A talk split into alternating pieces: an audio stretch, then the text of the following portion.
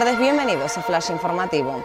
Día histórico para las chumberas. Esta mañana han comenzado los trabajos de demolición de los 10 bloques que conforman la primera fase. En septiembre de 2020, los vecinos del barrio Lagunero veían por fin los primeros pasos sobre el terreno para la reposición de sus viviendas después de 11 años de lucha, negociaciones y burocracia desde que en 2009 se detectase por primera vez la luminosia en sus casas.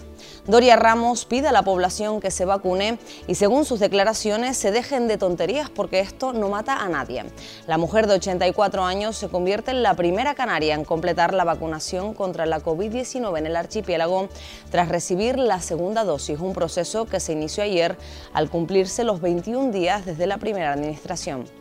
Tenerife, en nivel 2 de alerta, reabre hoy el interior de la hostelería y los gimnasios. El presidente de Canarias aseguró ayer que la respuesta responsable de la isla debe ser el camino y pidió no bajar la guardia. Por el contrario, Gran Canaria entra hoy en semáforo rojo debido al empeoramiento de su situación epidemiológica.